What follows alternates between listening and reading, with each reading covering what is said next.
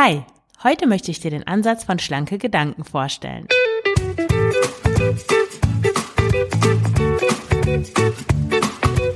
Schlanke Gedanken. Abnehmen mit Kopf und Herz. Ich bin Marion Schwenne und zeige dir, wie du mit dem richtigen Mindset und guten Essgewohnheiten dein Wohlfühlgewicht erreichst. Ganz ohne Diätstress und Zusammenreißen.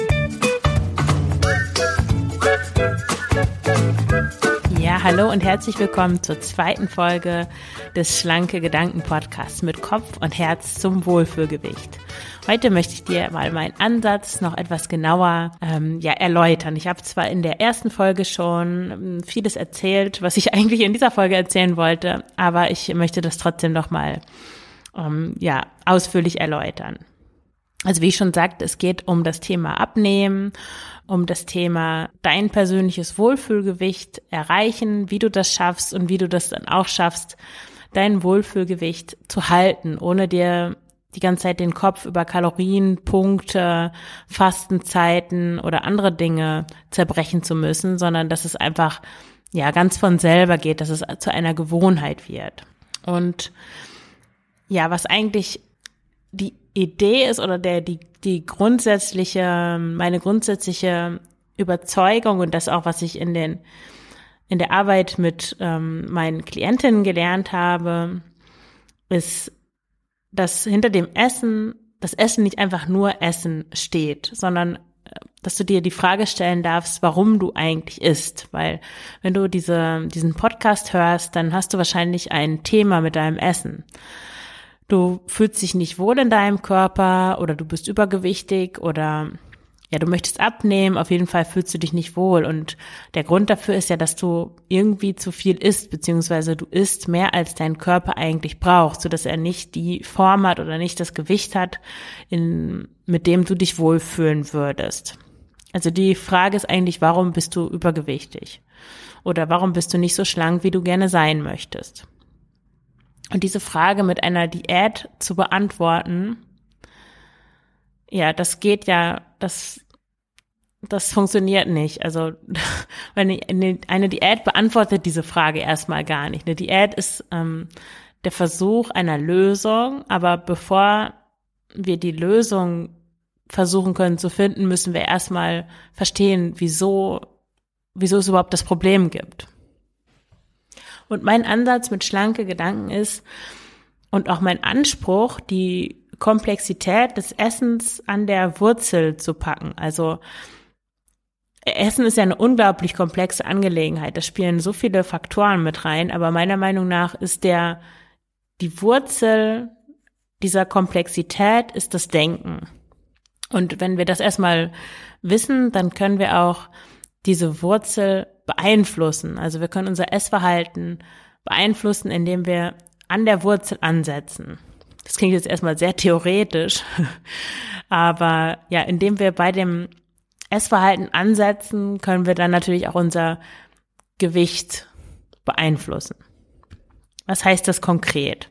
Also ich hatte ja schon in der ähm, in der in der Intro-Episode, in Episode 1 davon gesprochen, dass ähm, dass es drei Bereiche oder drei Ebenen gibt, ähm, auf denen ich arbeite und ähm, auf denen sich auch thematisch so diese und die Folgen dieses Podcasts ansiedeln. Also die Bereiche sind Denken, Fühlen und Gewohnheiten.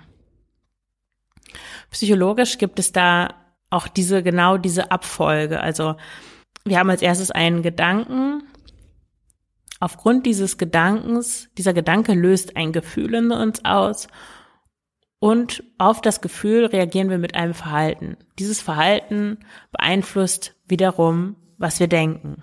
Also es kann ein positiver Kreis sein oder es kann auch ein negativer Kreis, ein Teufelskreis sein. Es macht also durchaus Sinn, weil Gedanken stehen am Anfang dieses Kreislaufs, bei den Gedanken anzusetzen. Und was wir denken, können wir tatsächlich steuern. Ich mache ja auch gerade die Fortbildung zur Ernährungspsychologin in, ähm, im Zusammenhang mit der Akzeptanz- und Commitment-Therapie. Und in der Akzeptanz- und Commitment-Theorie ist ein wichtiger Pfeiler der psychologischen Flexibilität, die letzten Endes das Ziel ist. Da gehe ich auch nochmal in einer extra Folge drauf ein. Eine, ein wichtiger Pfeiler ist, dass man sich nicht mit seinen Gedanken identifiziert. Weil wenn man das alles für bare Münze nimmt, was da oben so fabriziert wird, ja, dann verliert man schnell die Kontrolle über sein Leben. Du bist nicht deine Gedanken. Deine Gedanken sind willkürlich und beruhen auch ja darauf, was du dich entscheidest zu denken, beziehungsweise worauf du deinen Fokus richtest.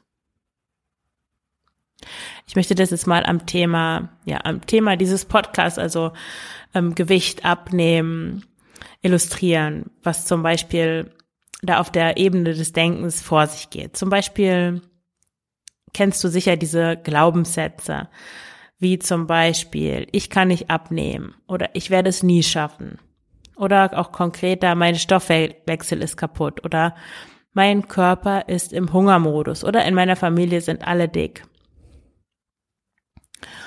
Und ja, wenn du diese Glaubenssätze hast, dann ist es logischerweise ganz schwierig, wenn nicht unmöglich für dich, überhaupt Gewicht zu verlieren, weil wenn du denkst, dass du nicht abnehmen kannst, dann wirst du unbewusst alles dafür tun, dir diesen Glaubenssatz auch zu beweisen, weil letzten Endes bestätigt sich der Verstand das, was er eh glauben möchte. Und wenn du davon überzeugt bist, dass du nicht abnehmen kannst, dann wirst du auch nicht abnehmen, weil du an deinem Verhalten dann auch nichts änderst. Oder zum Beispiel die Art, wie wir denken oder in welchen, in welcher Struktur wir denken. Wenn du eine Diät machst, dann hast du oft Gedanken, in denen Wörter vorkommen wie ähm, ich darf nicht oder ich muss oder keine essen. Also zum Beispiel ich muss abnehmen oder ich darf nicht sündigen. Meine Oma hat immer das Wort sündigen verwendet. Also wenn sie irgendwas fettreiches oder zuckerhaltiges ge gegessen hat, dann sagt sie immer, ich sündige. Gestern habe ich ja wieder gesündigt. Also ich darf nicht sündigen oder ich darf keine Schokolade essen. So, und das Dumme an diesen, an diesen Sätzen ist, dass du da zwei Dinge auf einmal reinpackst, nämlich einmal das, was du vermeiden möchtest und das, wo du hin möchtest. Also einerseits willst du keine Schokolade essen, weil du abnehmen möchtest. Und andererseits ist aber da die Bejahung drin, nämlich dein Gehirn versteht keine Verneinung, Negation kann das Gehirn nicht denken. Du kennst dieses ähm, schon ziemlich ähm, plattgetretene Beispiel von dem rosa Elefanten. Denk nicht an einen rosa Elefanten und natürlich siehst du sofort den rosa Elefanten vor deinem inneren ähm, Auge. Und wenn du sagst, ich darf keine Schokolade essen, ja, dann denkst du trotzdem an Schokolade. Das heißt, selbst wenn du dir vornimmst, nicht an Schokolade zu denken, dann denkst du an Schokolade. Du kommst also aus der Nummer nicht raus. Das ist eigentlich wie dem Teenager, äh, der versucht, ähm, ja, sich von seinen Eltern abzugrenzen, aber dann nur das Gegenteil von dem tut, was die Eltern gut finden und dann sich eigentlich noch genauso ähm, unter dem Einfluss der Eltern befindet, nur dass er versucht, diesen zu negieren. Also kommt aus der Nummer nicht raus, weil er eigentlich nicht wirklich autonom ist. Und genauso ist es auch mit diesen, ähm, mit diesen muss keine, darf nicht setzen. Weil du dann eigentlich aus diesem Diätdenken nicht rauskommst. Du bist in der Negation, du bist im Mangel und du hast eigentlich kein positives Ziel, auf das du hindenkst. Dein Fokus ist immer noch beim Verzicht, beim Nichtessen und gleichzeitig bei dem, was du eigentlich gerne hättest, weil das bestärkst du dadurch ja auch. Also du möchtest eigentlich gerne Schokolade essen und das versuchst du zu negieren, indem du sagst, ich darf keine Schokolade essen. Dabei, damit machst du dir gleichzeitig bewusst, was du gerne hättest und was du nicht haben darfst. Und das ist ganz fatal, weil du gaukelst dir damit vor, dass du eigentlich keine Wahlfreiheit hast, aber eigentlich gerne was anderes möchtest. Also die Rebellion ist davor programmiert, weil da so ein Widerspruch besteht und du sowieso ja keine Alternative zu diesem Denken hast. Das ist halt auch der Grund, warum warum Diäten bei dir nicht funktioniert haben oder warum sich generell so viele Menschen in Diäten so verrückt machen. Nämlich wenn man Verlust und Gewinn mit ein und der Sachen selbe, mit der ein und der, oh Gott, mit ein und derselben Sache identifiziert, also ich darf keine Schokolade, ich will sie aber gerne, dann versteht das Gehirn das überhaupt nicht. Was, was soll es denn jetzt wollen, also Schokolade oder nicht Schokolade. Und deswegen ist es wichtig, den Fokus da auf den Gewinn zu richten, auf etwas, das außerhalb des Essens liegt. Also warum machst du das eigentlich? Was ist dein Ziel? Wo willst du hin? Ähm, also du möchtest dich wohlfühlen in deinem Körper, aber was bedeutet das genau? Also an der Stelle ist es dann auch wichtig, sich konkret vorzustellen, sich so zu visualisieren, was eigentlich was eigentlich die Motivation ist hinter dem Wunsch abzunehmen. Und warum du das eigentlich machst, keine Schokolade zu essen. Weil das ist dir dann ja eigentlich wichtiger. Und du musst deinem Gehirn zeigen, dass das der Fokus ist, also das Positive, der Gewinn. Und nicht Gewinn und Verlust auf die Schokolade alles draufhauen. Und klar bist du dann im Diätkreislauf, da kommst du dann auch nicht raus. Ja, also das ist eine Sache und dann zum Beispiel auch Schwarz-Weiß-Denken ist für Diäten ganz typisch, also ähm, so dieses entweder, ja, jetzt habe ich eh schon zu viel gegessen, dann kann ich es auch gleich sein lassen oder dann hast du einmal mehr gegessen, als du eigentlich wolltest und dann ist die ganze Diät im Eimer oder du hast vielleicht wieder ein Kilo zugenommen und dann fällst du wieder in dieses Schema zurück, ach, ich schaffe es eh nicht, ich werde nie schlank sein, dass du dich dann auch so innerlich beschimpfst und dich bestrafst und überhaupt nicht die Graustufen siehst. Und das Leben ist nicht schwarz-weiß, sondern es ist ein Gleichgewicht aus, ja, der, das irgendwann hergestellt wird zwischen Polen, also zwischen Extremen und mit Schwarz-Weiß-Denken kommt man einfach nicht ans Ziel und auch nicht mit so einem falsch verstandenen Perfektionismus und Strenge zu sich, sondern vielmehr mit Nachsicht, mit aus Fehlern lernen. Also wenn irgendwas nicht klappt, dann, dann heißt es ja nicht, dass du gescheitert bist, sondern das heißt einfach nur, dass du, dass du Material bekommen hast, aus dem du lernen darfst. Also es kommt wirklich darauf an, wie du das siehst und ja, das hat auch viel zu tun mit ähm, mit so tief sitzenden Glaubenssätzen aus der, ja, die dich geprägt haben als Kind, mit deinem inneren Kind, was das über sich denkt und ja, an diese Glaubenssätze kommt man manchmal schwer ran, aber ja, aber es ist nicht unmöglich und es ist sicher hilfreich, da auch mal hinzuschauen, was, ja, was du eigentlich so im tiefsten Inneren über dich denkst. Da kommen natürlich auch noch Podcast-Folgen zu diesem Thema, wo, wo ich ähm, ganz ausführlich darauf eingehe.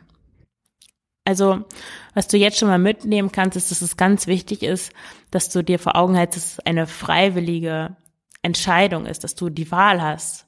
Du kannst Schokolade essen, du kannst ja auch nicht essen.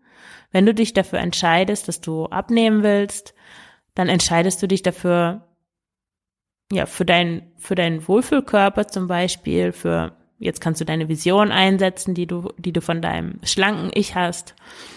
Und du entscheidest dich gegen die Schokolade. Das tut mir leid, liebe Schokolade. Ich esse selber total gerne Schokolade.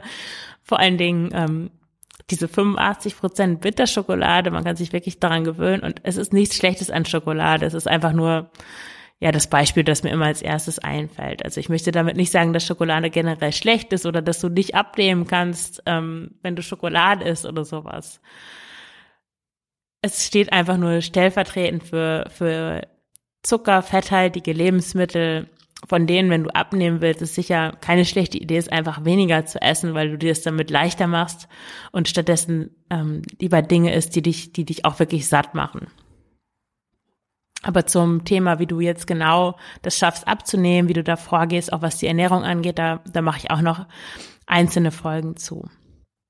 Ja, die zweite, der zweite Grundpfeiler ist ja ähm, neben dem Denken das Fühlen. Ich hatte das schon letzte Woche gesagt, dass das ja das ist, was Menschen, die ein Problem mit ihrem Gewicht haben oder die abnehmen wollen, von Naturschlanken unterscheidet, nämlich dass Essen nicht nur eine nicht nur Nahrungsaufnahme ist, sondern auch, also, oder auch mal was Geselliges, wo man Freude dran hat, sondern dass es eine Funktion hat, die weit darüber hinausgeht, nämlich ähm, die Emotionen zu regulieren.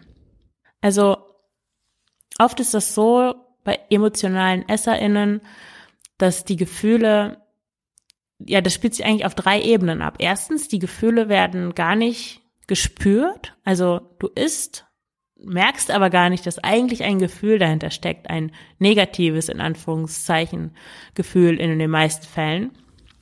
Und auf der zweiten Ebene merkst du dann zwar, dass, also, dass du, dass da ein Gefühl ist, aber du isst es weg, weil du das nicht ertragen kannst, weil du das nicht aushalten möchtest. Und auf der dritten Ebene überlegst du dir eine Strategie, wie du mit Gefühlen umgehen kannst, ohne Essen zu benutzen. Also das sind so drei Bewusstwerdungsphasen sozusagen. In der ersten Phase weißt du gar nicht, dass du überhaupt Gefühle hast, weswegen du isst. In der zweiten Phase weißt du zwar, da ist ein Gefühl, aber du kannst es nicht zulassen, nicht aushalten, nicht durchfühlen. Und auf der dritten Ebene, ja, da überlegst du dir eine Strategie, wie du mit dem Gefühl umgehen kannst, ohne Essen zu benutzen. Und ich finde, emotionales Essen wird oft so sehr negativ dargestellt, als sei das so ein Makel, den man unbedingt loswerden müsste, so emotionales Essen stoppen, mit emotionalem Essen aufhören. Aber im Grunde genommen ist es eigentlich ein Geschenk, weil das Essensthema dir immer anzeigt, so in deinem Leben stimmt was nicht. Du darfst hinschauen. Kümmere dich mal um dich selbst. Was ist eigentlich gerade los? Womit bist du nicht zufrieden? Ja, also dieser emotionale Hunger kann wirklich etwas sehr Wertvolles sein. Ich gebe dir mal ein Beispiel aus meinem Leben. Ich hatte zum Beispiel, ich habe letztes Jahr, ich habe ein Jahr in einem Job gearbeitet, der mir echt keinen Spaß gemacht hat. Das war so Lohn- und Gehaltsabrechnung. Es ist genauso trocken, wie es sich anhört. Ich habe das ein Jahr gemacht und dann, ja, nebenbei habe ich noch den, den äh, Frugales Glück-Blog ähm, betrieben und den Podcast und äh, ich musste natürlich trotzdem arbeiten in dem Job und dann saß ich dann nachmittags da und habe ähm, Erdnussbutter, kernige Erdnussbutter aus dem Glas gelöffelt und dann dachte ich, ey, jetzt fange ich schon an, hier die Erdnussbutter zu, zu essen und mir war bewusst, dass ich das mache, weil mich der Job so frustriert und dann dachte ich so, jetzt reicht's. Das kann ich, das will ich mir nicht mehr länger antun. Ich bin echt verdammt unglücklich. Und dann habe ich gekündigt am Tag danach. Ich habe noch kurz mit meinem Psychologen darüber gesprochen. Und dann bin ich nach Hause gefahren und habe meinen äh, Manager angerufen und habe gekündigt. Ja, wenn die Erdnussbutter nicht da gewesen wäre, keine Ahnung, vielleicht wäre ich immer noch in dem Job. Vielleicht würde ich jetzt jeden Abend Alkohol trinken oder also wenn ich nicht dieses Essensthema hatte, hätte oder äh, ich würde vielleicht rauchen oder irgendwelche Drogen nehmen oder mir irgendwelche Yoga-Klamotten jede, jede Woche zwei neue Leggings kaufen oder keine Ahnung, was ich machen würde. Aber ja, das ist wirklich so ein, ein Warnsignal, dieses Essen. Und ich würde dich bitten, schau doch einfach mal hin, was dein emotionales Essen dir sagen will, was eigentlich dahinter steht. Ja, was dir deine Gefühle eigentlich sagen wollen. Ich zähle zu emotionalem Essen auch, wenn man so aus, also isst, um seine Bedürfnisse zu befriedigen. Zum Beispiel gibt es viele Menschen, die essen, wenn sie müde sind oder ähm, viele Leute essen auch aus Stress also wenn sie eigentlich Erholung brauchen oder Ruhe oder Pausen.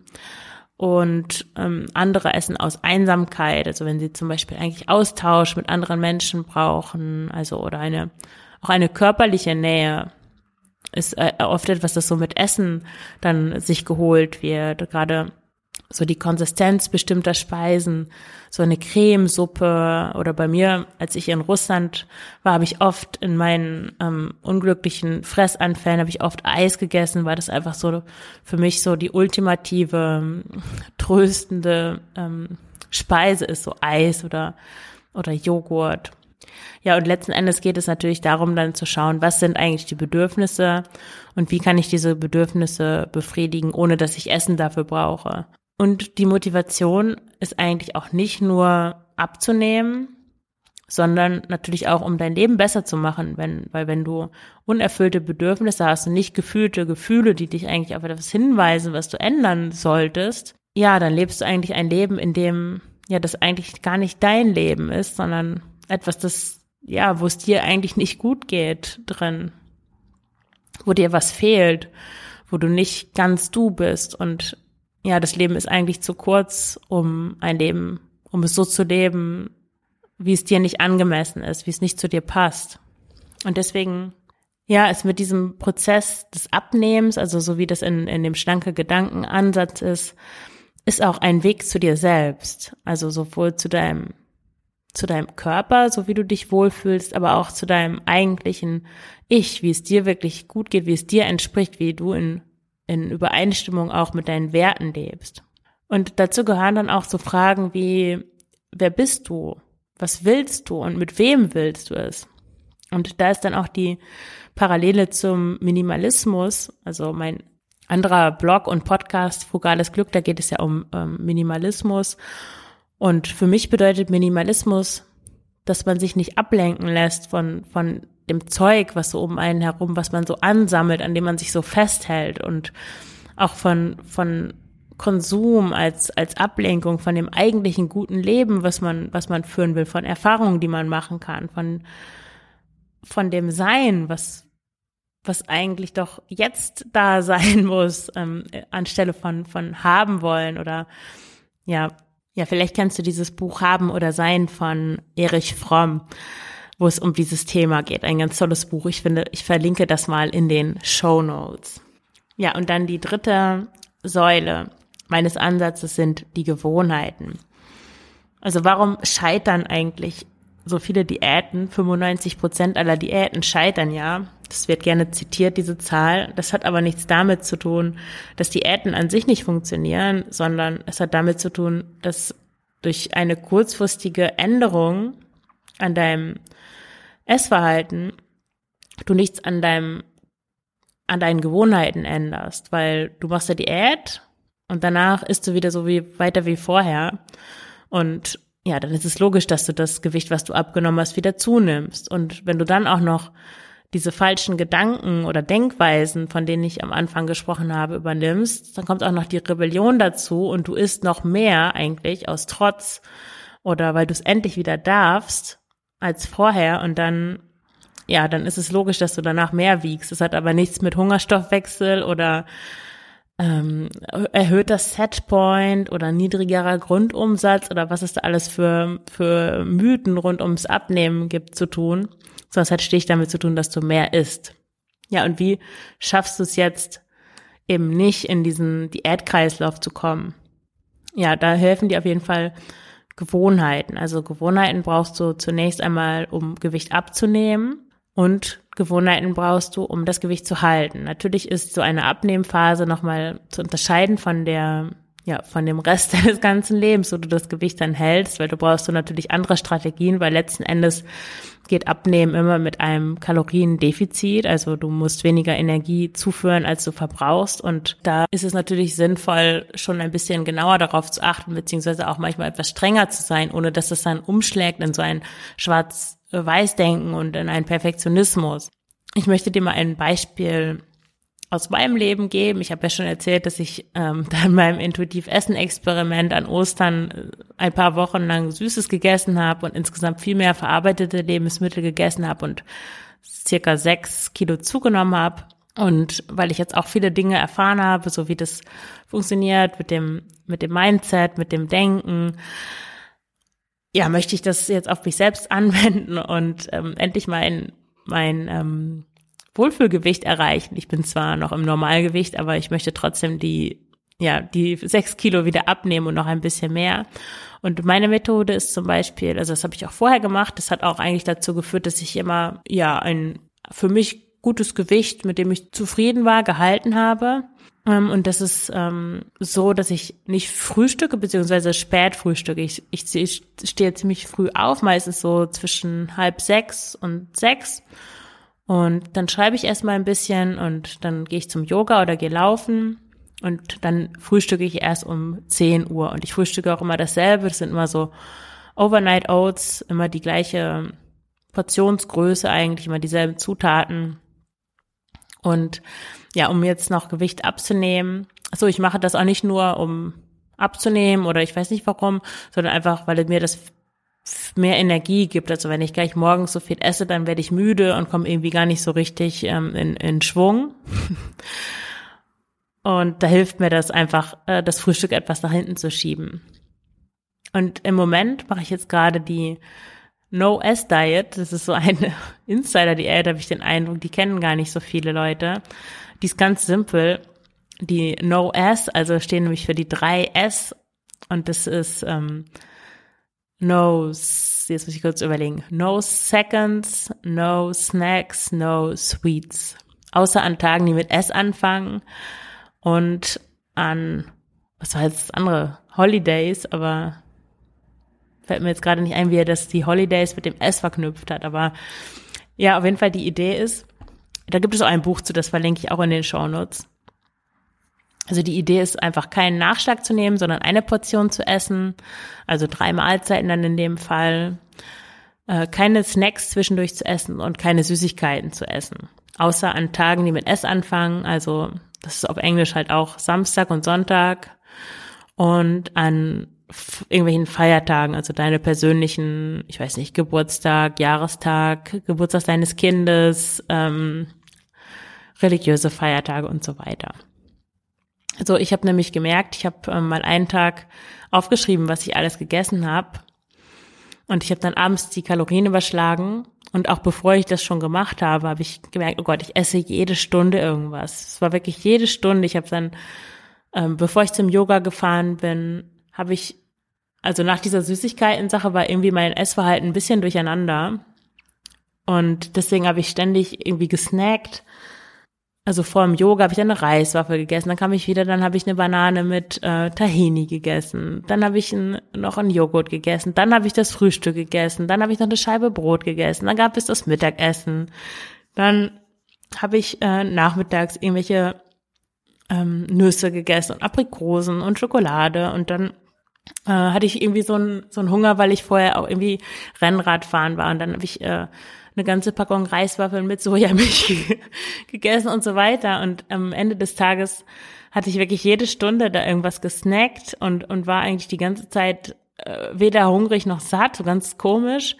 Und war auch unzufrieden, weil ich das, weil das halt auch viel Zeit irgendwie in Anspruch genommen hat und ich hatte über 3000 Kalorien zu mir genommen. Und das ist ungefähr doppelt so viel wie, ja, wie ich vielleicht essen wollen würde, wenn ich, wenn ich eigentlich abnehmen will.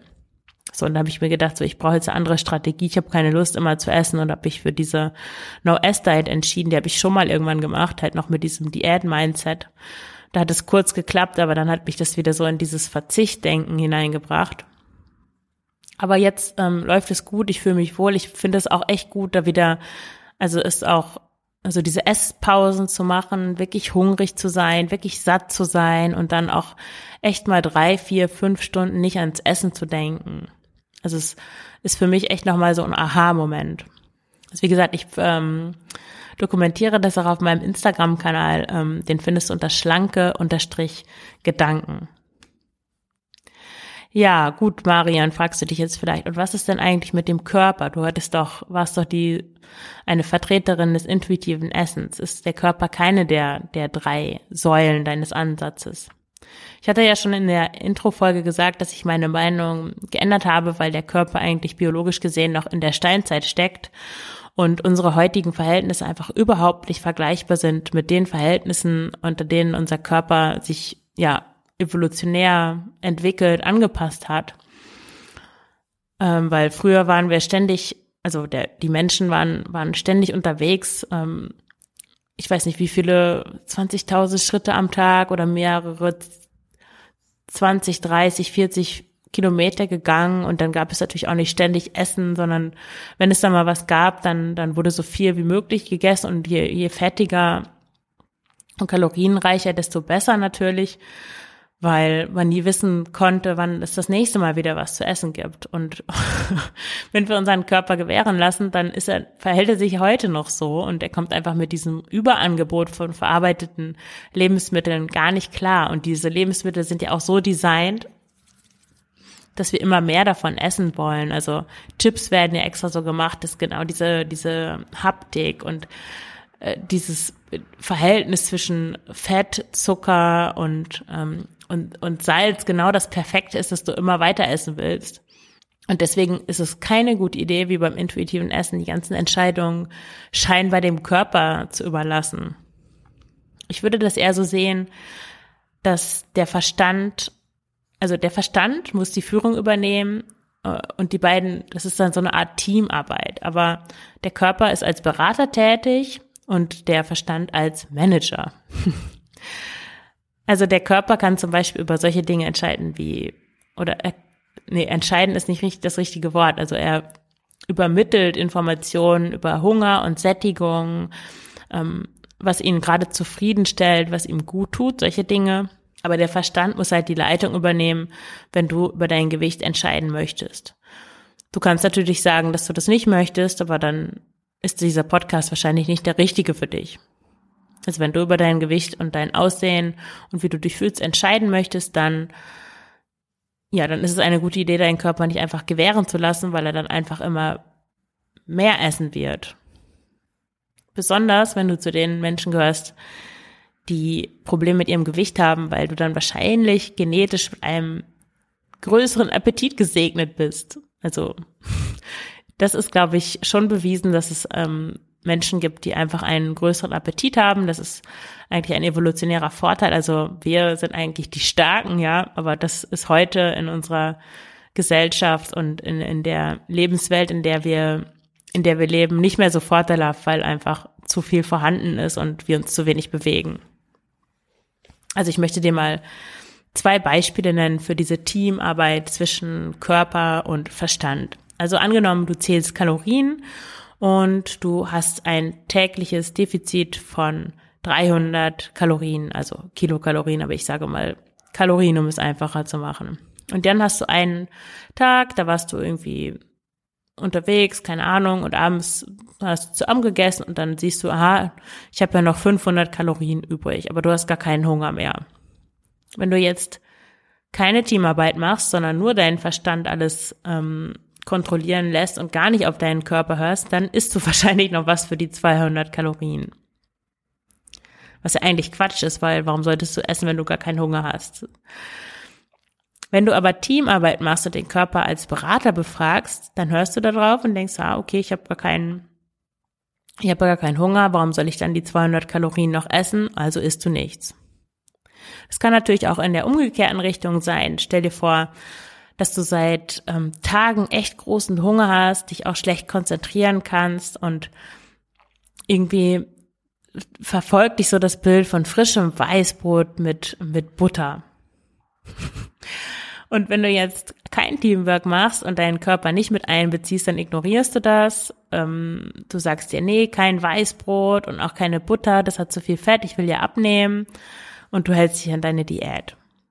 Wenn du aber Teamwork machst und den Körper als Berater einstellst, dann, dann sagst du dir, okay, ich habe jetzt schon mehrere Tage versucht, ähm, meinen Körper, meinen Hunger mit vollwertigen Lebensmitteln zu stillen. Das hat ihn aber nicht befriedigt. Anscheinend habe ich im Moment mehr Hunger als sonst.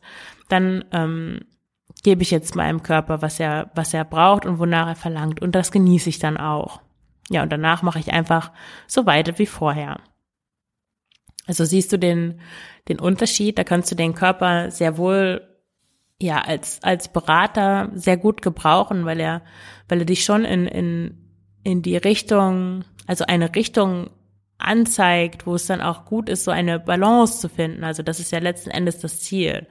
Zwar den mit dem Verstand zu steuern, aber aber trotzdem noch so den Körper als als Backup zu benutzen oder als Hintergrund, auf dem das Ganze abläuft.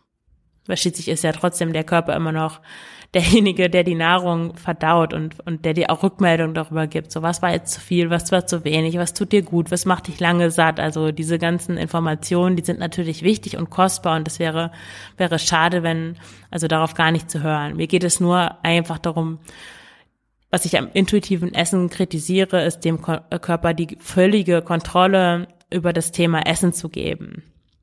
Ja, weil, er, weil wir ihn einfach damit überfordern und damit auch nicht unsere Ziele erreichen. Ja, das war mein Ansatz, kurz vorgestellt, der ähm, Ansatz von schlanke Gedanken. Und ähm, in der nächsten Folge erläutere ich dann nochmal ausführlich, warum ich nicht mehr hinter dem intuitiven Essen stehe. Da gehe ich dann auch auf die Health at Every Size Bewegung ein, auf die Fat Acceptance, Body Positivity, auch auf verschiedene Fettlogiken, um dieses umstrittene Wort zu benutzen. Also was auch ähm, Wahres dran ist an so vielen Dingen, die da behauptet werden. Und was das alles mit dem intuitiven Essen zu tun hat und warum intuitives Essen zwar ja, warum es, welche Komponenten davon nützlich sind, aber warum es insgesamt als Gesamtkonzept nicht taugt, um deine Ziele zu erreichen, nämlich dich in deinem Körper wohlzufühlen.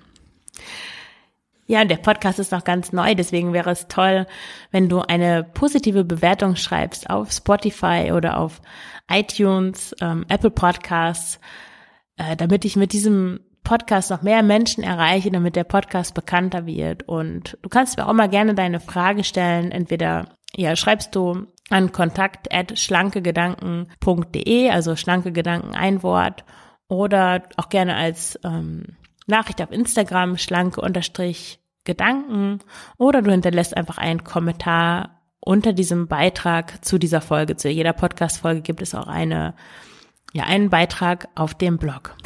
Ja, dann danke ich dir fürs Zuhören und bis nächste Woche. Alles Gute, deine Marion.